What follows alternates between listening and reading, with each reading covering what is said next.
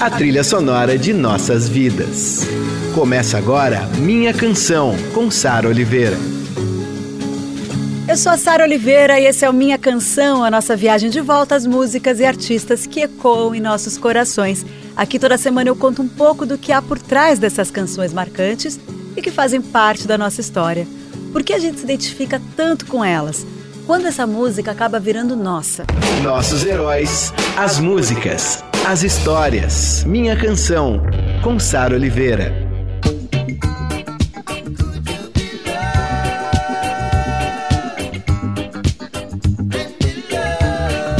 E hoje a gente vai para África, para Jamaica, para o mundo inteiro e além.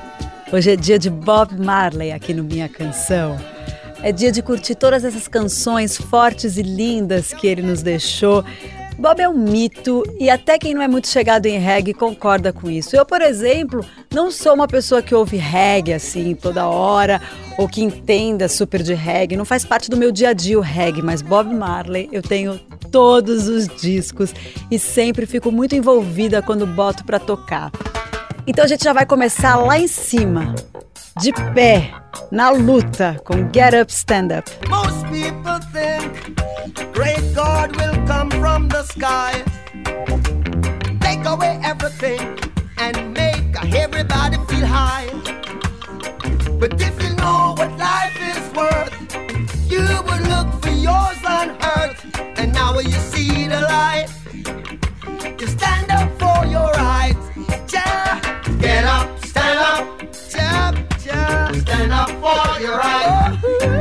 Get Up Stand Up é excelente para começar a falar de Bob Marley, porque essa canção articula dois grandes movimentos presentes na obra dele, o social e o religioso. Muitas letras do Bob Marley falam de Deus e amor universal, são cheias de símbolos e referências diretas ao Rastafari.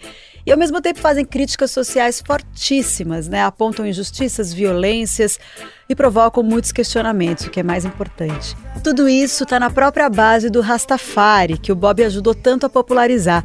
Em Get Up Stand Up, por exemplo, tem uma estrofe que diz mais ou menos assim.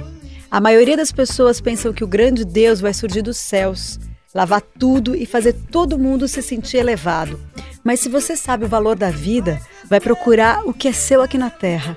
Então, agora que você vê a luz, lute pelos seus direitos. Já já a gente vai falar mais dessa luta e dos princípios do Rastafari, mas antes a gente ouve aqui uma que passa por todos esses temas que eu falei agora. Uma música que fala sobre sobrevivência e é uma das minhas preferidas, Buffalo Soldier.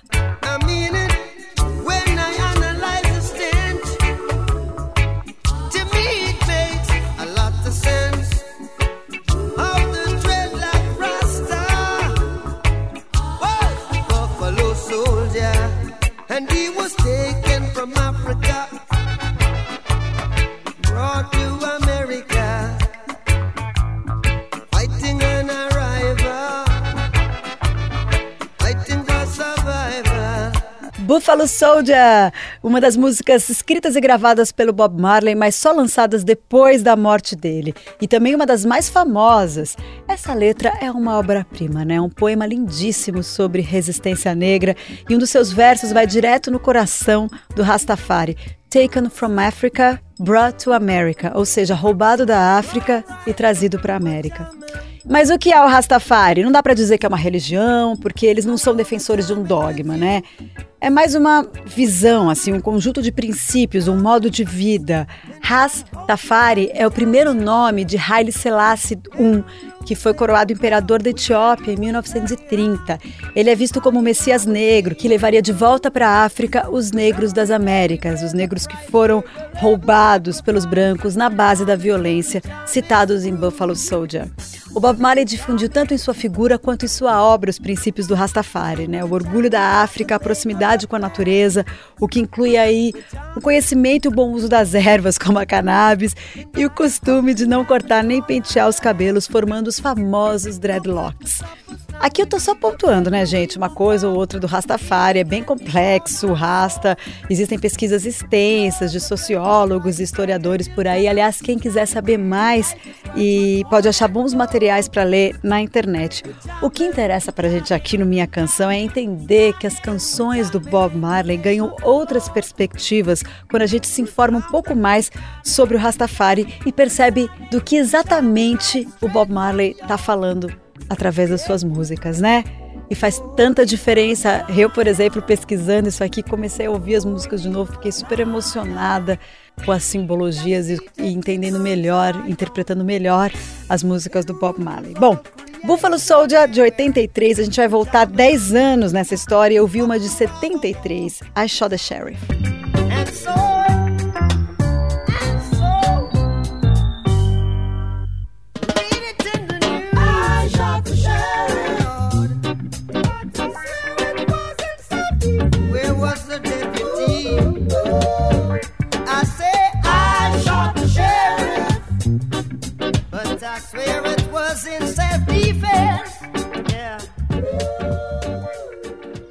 Tocar I Shot the Sheriff de 1973 porque é um ano importante é, na história da banda original do Bob Marley, com o lançamento de dois discos importantíssimos aí. Primeiro, Catch a Fire, que imediatamente fez sucesso internacional, e depois o Burning, onde saiu o I Shot the Sheriff, que a gente acabou de ouvir. Ela foi regravada pelo Eric Clapton e o Bob Marley ficou ainda mais conhecido depois disso. Mas nessa época teve muito conflito, né? A gravadora impôs que a banda original, The Wailing Wailers, passasse a se chamar Bob Marley and the Wailers, o que não caiu muito bem para geral, assim. O Peter Tosh, que era parceirão do Bob Marley desde o começo, resolveu seguir carreira solo, enquanto Bob Marley foi adiante com os The Wailers, e no ano seguinte ele lançou uma das músicas mais aclamadas da história do reggae, essa aqui.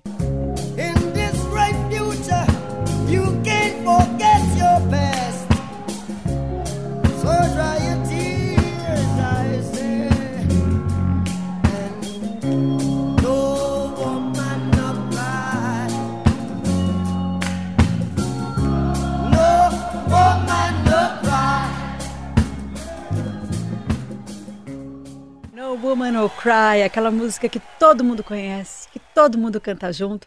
E eu ouvindo aqui parece a primeira vez que eu estou ouvindo, sabe? De tão tocante que é essa canção. Bob Marley tem vários nesse estilo, né? Por exemplo, essa próxima. We'll.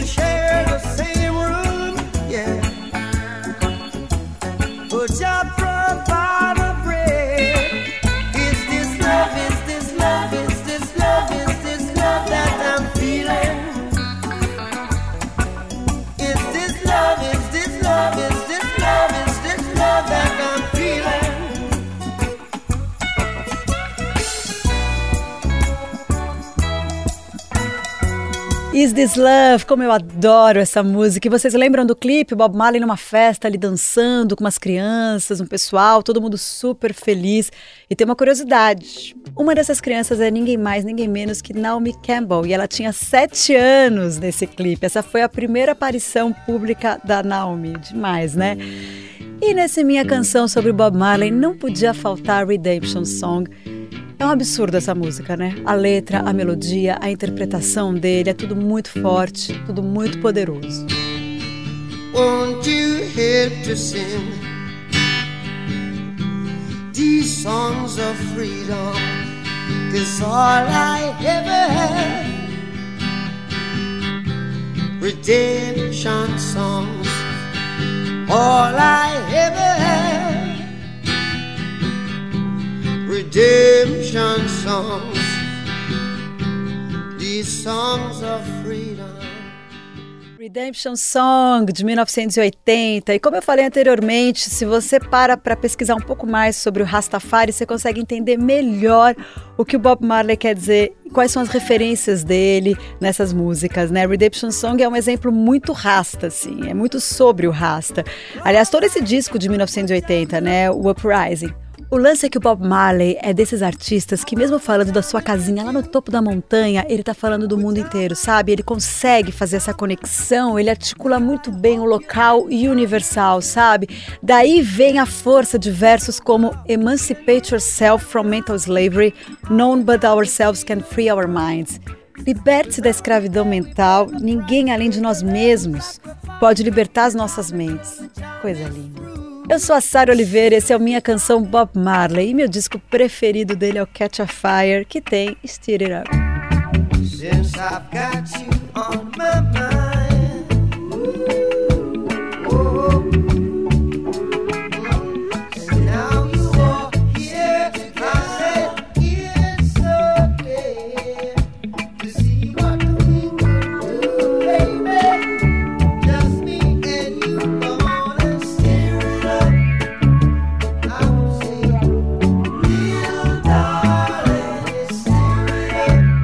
It Up, de 73, do álbum Catch a Fire, que eu amo tanto. E não e quem não só ama esse disco, como fez versões absurdas, lindíssimas, para todas as músicas e saiu numa mega turnê super elogiada pelo mundo inteiro, lotadíssima, é a Cell.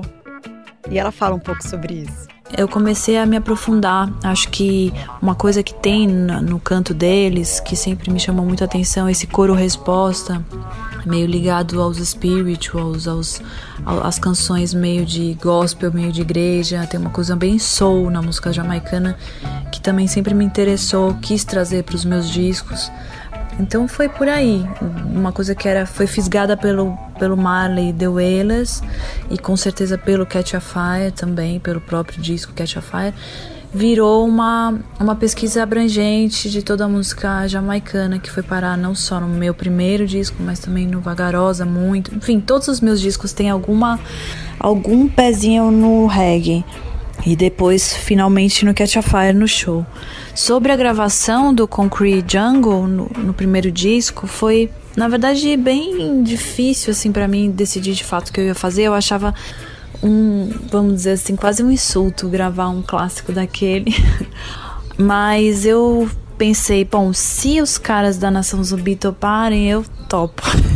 então foi meio que um desafio que eu me propus silenciosamente, eu e o Beto na época, o Beto Vilares, produtor do disco, que a gente se propôs que se a Cozinha da Nação, cozinha eu quero dizer baixo, bateria e, e guitarra, topasse Aí eu me daria essa permissão de gravar um clássico, regravar um clássico. E assim foi.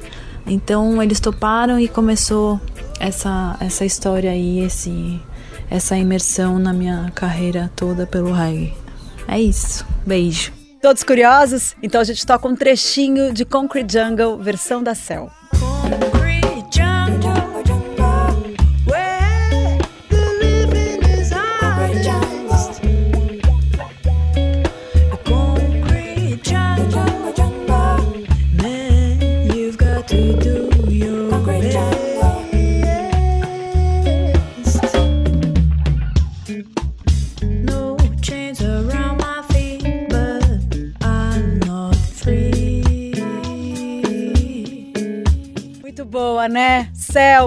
Amo, todos nós te amamos.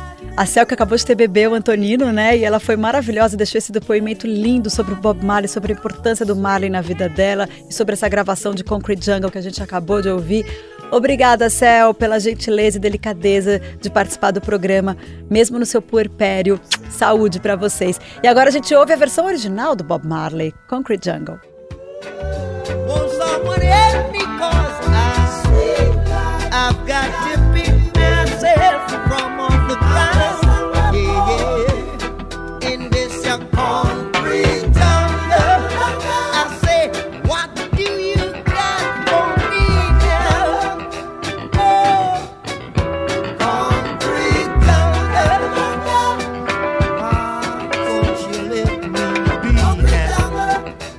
Jungle. Encerrando o programa de hoje. Eu costumo dar umas dicas de livros e filmes aqui no programa. E saiu em 2012 um documentário bem completinho, de mais ou menos duas horas e meia, sobre o Bob Marley. Tem imagens raras e muitas entrevistas. É uma ótima dica para quem quer conhecer um pouco mais sobre esse artista que popularizou o reggae no mundo inteiro.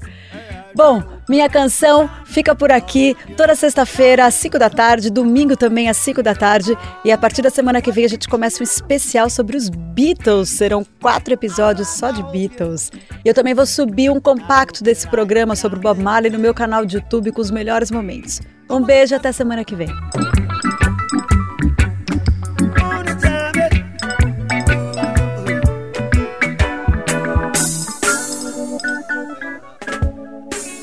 Você ouviu Minha Canção, com Sara Oliveira.